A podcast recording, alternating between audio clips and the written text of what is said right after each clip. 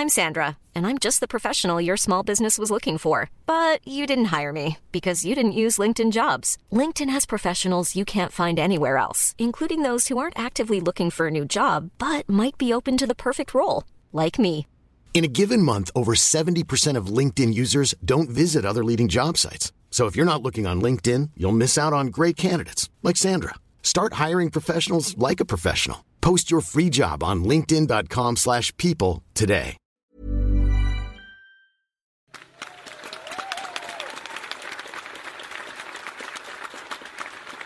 Alors notre premier, invité a pour le coup l'habitude de la scène puisque euh, il en a fait son, son métier.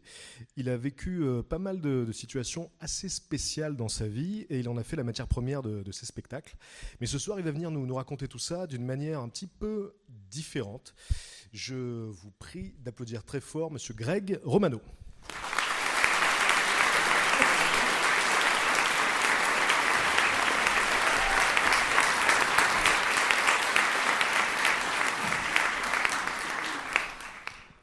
Bonsoir. Tu peux paniquer quand même. hein. D'habitude, c'est pour faire des blagues. Là, je vais juste raconter mon histoire sans faire de blagues. Bon, je vais pas me baser là-dessus.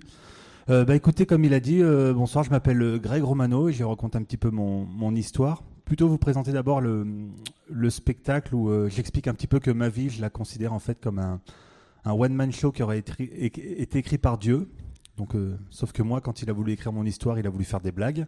Donc voilà, c'est le constat que j'ai fait de, ma vie. Donc je vais vous raconter un petit peu ma vie. Je, suis né le 3 mars 1980 à Nice. Donc une enfance à peu près normale, une adolescence normale.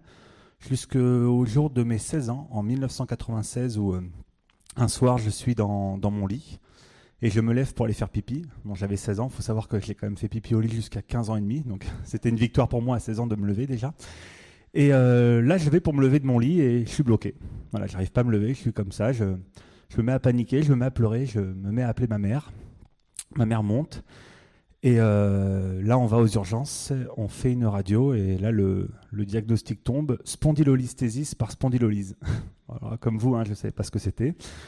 En fait, c'est tout simplement deux vertèbres qui glissent et en fait qui s'entrechoquent comme ça. Donc euh, là, opération en, en urgence. Donc euh, là, euh, ma première opération à, à 16 ans, je me fais opérer, on me met des, des vis dans le dos.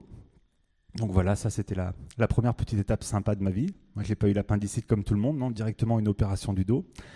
Après, l'année se passe plutôt bien jusqu'en 1998, où là, je suis dans un centre de vacances avec une copine que j'essaie de draguer. Je joue au ping-pong avec elle.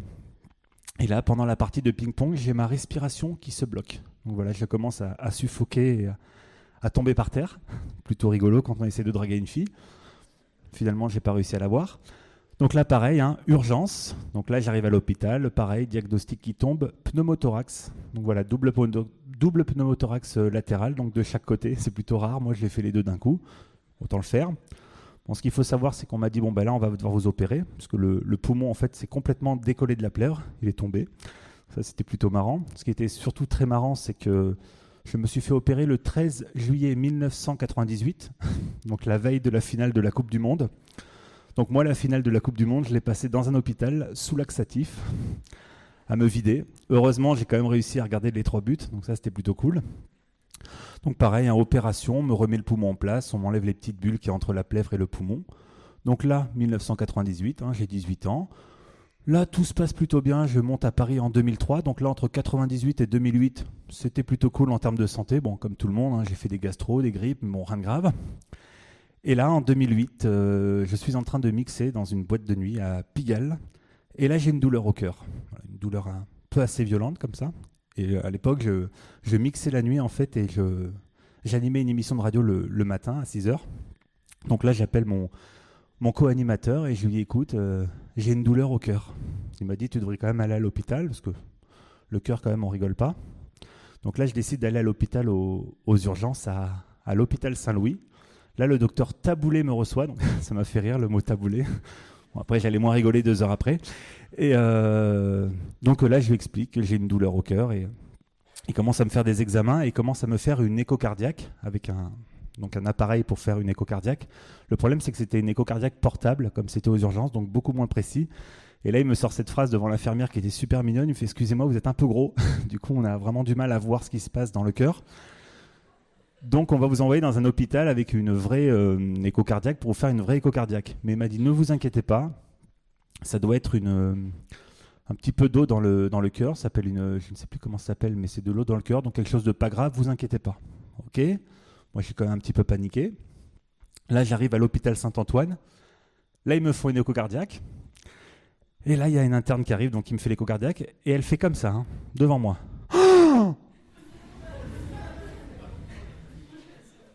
Je lui dis qu'est-ce qui se passe?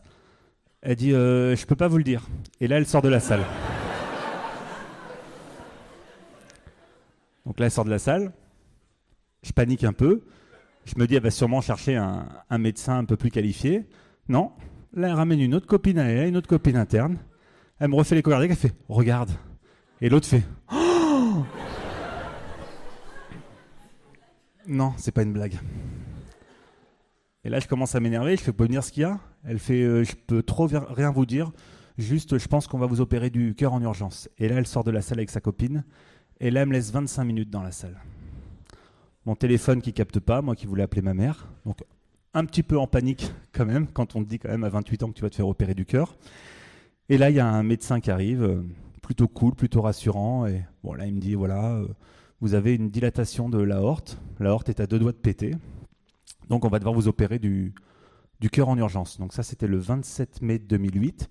Donc là, je suis hospitalisé, je commence à passer un petit peu tous les examens.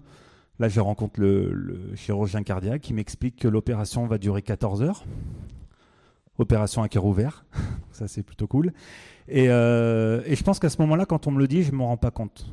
Tu vois, ça m'est vraiment tombé sur la gueule, c'est le cas de le dire. Donc là, on commence à me faire des examens et on commence à parler d'une maladie génétique qui s'appelle le syndrome de Marfan. Chose dont j'avais entendu il y a pas mal de temps quand j'avais 16 ans, justement, quand je me suis fait du dos. On l'avait, on, l'avait notifié, mais bon, c'était resté comme ça. Donc là, opération. Donc euh, matin de l'opération, il est 5 heures du matin, je me fais réveiller par deux jolies filles qui me foutent à poil, qui me rasent de, qui me rasent de haut en bas. Mais quand je vous dis raser, c'est vraiment raser. C'est-à-dire une personne qui m'écartait les fesses et l'autre qui me rasait avec le rasoir. Donc vous voyez quand même le niveau de, de honte que je pouvais avoir. Là, on me lave tout le corps avec de la bétadine. Je ne sais pas si vous connaissez ce, savon qui est marron, qui est dégueulasse, qui sent très mauvais. Donc là, on me met un, petit pyjama où j'ai un petit peu tout qui dépasse. Hein, voilà. Et là, je suis dans le lit qui va mener à la salle d'opération et le lit rentre dans l'ascenseur. Je vois ma mère en face. Je vois qu'elle se retient de pleurer, mais je vois qu'elle était en panique. Et moi, toujours, tu vois, j'étais dans une phase où je ne me rendais pas compte trop de ce qui se passait. Et là, je descends dans la salle, euh, à côté de la salle d'opération, et là, je reste une heure. Donc, je suis une heure comme ça dans le lit à attendre, en me disant, je vais me faire opérer du cœur pendant 14 heures. L'opération, je pense, s'est bien passée, sinon j'aurais pas été là. Et, euh, et là, je me réveille. Et là, la première chose que j'entends, en fait, c'est un tic-tac. J'entends un tic-tac, comme ça continue. Tic-tac, tic-tac, tic-tac. Et je suis en panique parce que je me dis, c'est bizarre, j'ai pas de montre, d'où vient ce tic-tac? Et en fait, je me rends compte au bout d'un moment que le tic-tac, il vient de mon torse. Et on m'avait pas expliqué en fait exactement quelle était cette opération. Donc là, moi, toujours en stress, première chose que je me dis, je me dis, s'il faut, il a oublié sa montre dans mon torse, le médecin. Donc là, j'appelle ma mère, encore en panique. J'appelle tout le temps ma mère quand je suis en panique. Le problème, c'est qu'elle est encore plus en panique que moi. Donc là, elle appelle le médecin. Le médecin vient me voir et il m'explique en fait qu'on m'a mis une valve mécanique dans le cœur. C'est-à-dire qu'en fait, euh, on a tous une valve, une, valve aortique qui envoie le sang, voyez, dans, les organes. Sauf que la mienne, en fait, s'écartait. Et si elle s'écarte et qu'elle pète, en fait, tu meurs dans les 5 secondes. Donc, plutôt pas cool. Donc là, moi, ils m'ont mis une valve mécanique qui fait tic-tac et en fait qui envoie le sang. Donc c'était ce tic-tac. Donc j'ai demandé au médecin, je mais du coup, je vais l'entendre vraiment tout le temps, toute ma vie. Il m'a dit oui, parce que si vous l'entendez plus, c'est sûrement que vous êtes mort. Plutôt pas cool. Donc là, je suis plutôt content quand même parce que l'opération s'est bien passée. Et toujours, moi, je suis un petit peu dans mon délire à pas me rendre compte en fait ce qui, se passe. Et là, deux jours après l'opération, parce que moi j'aime bien faire des, complications quand je fais des opérations, j'ai fait ce qu'on appelle un AIT, qui est un accident ischémique transitoire, où en fait j'ai un truc qui a pété dans le cerveau et euh, j'avais une mémoire de 5 secondes. Ouais, comme un poulpe. Et, euh, et je me rappellerai toujours ce jour parce que moi je suis très fan de tennis et très fan de, du joueur Roger Federer. Et je me rappelle que c'était la finale euh, ce jour-là de Nadal contre Federer. Nadal qui avait gagné. Et euh, je me réveille comme ça, donc j'avais euh, mon meilleur pote qui était là, des amis, ma mère, et je lui dis bah, Qui c'est qui a gagné Roland Garros? Elle me dit C'est Nadal. Je dis ah, chier. Cinq minutes après, je la regarde, je dis Mais qui c'est qui a gagné Roland Garros? Elle me dit C'est Nadal. Je dis ah, quoi. Et cinq minutes après, qui c'est qui a gagné Roland Garros? Et là, j'ai mes potes qui rigolent parce qu'ils disent Greg, il est en mode van, il fait des blagues et tout. Et quand je l'ai répété environ une quinzaine de fois, qui c'est qui avait gagné Roland Garros? Là, ils ont compris en fait qu'il y avait quelque chose qui n'allait pas. Donc, on a fait des examens et c'est là qu'on a décelé euh, mon AIT, mon accident euh, ischémique transitoire. Heureusement, qui s'est terminé euh, une heure après. Donc, du coup, on m'a fait des tests. Donc là, il faut savoir quand même que je sors d'une opération du cœur. Ça faisait cinq jours que je m'étais fait opérer, même un peu moins, trois jours. Et là, on me décèle une tumeur désembryonnaire dans le cerveau. cool, tout s'arrange.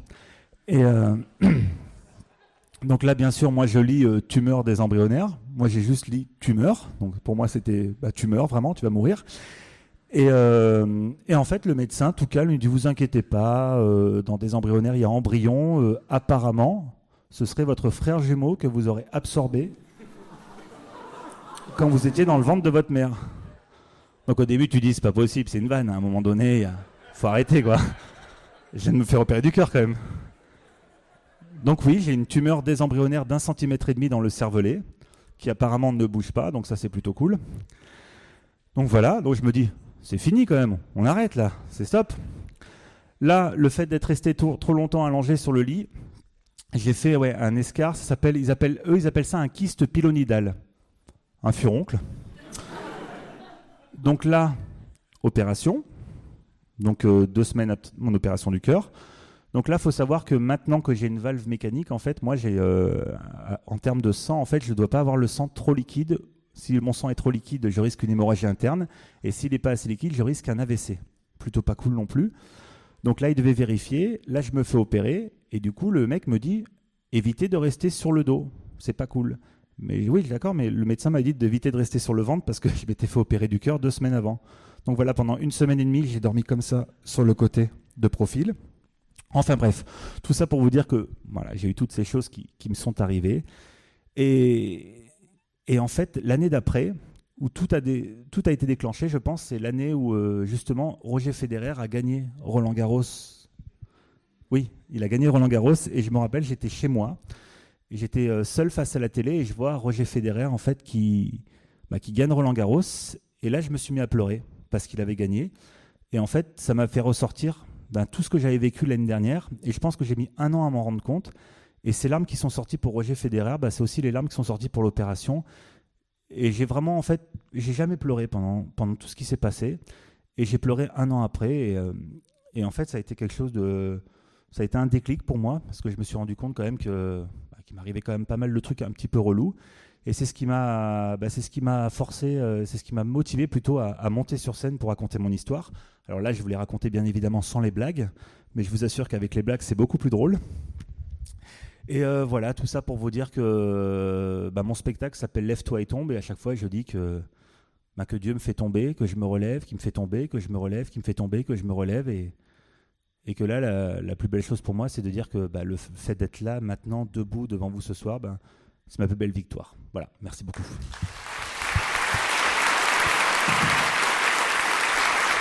Merci.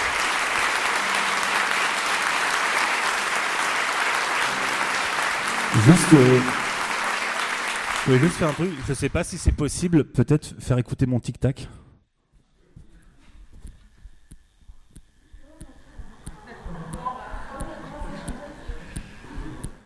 C'est suisse, hein, donc euh, voilà.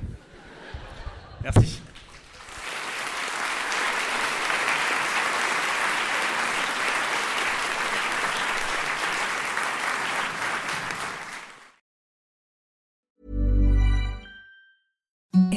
The softest sheets you've ever felt. Now imagine them getting even softer over time. That's what you'll feel with Bowl and Branch's organic cotton sheets. In a recent customer survey, 96% replied that Bowl and Branch sheets get softer with every wash. Start getting your best night's sleep in these sheets that get softer and softer for years to come. Try their sheets with a 30-night guarantee. Plus, get 15% off your first order at bowlandbranch.com. Code BUTTERY. Exclusions apply. See site for details.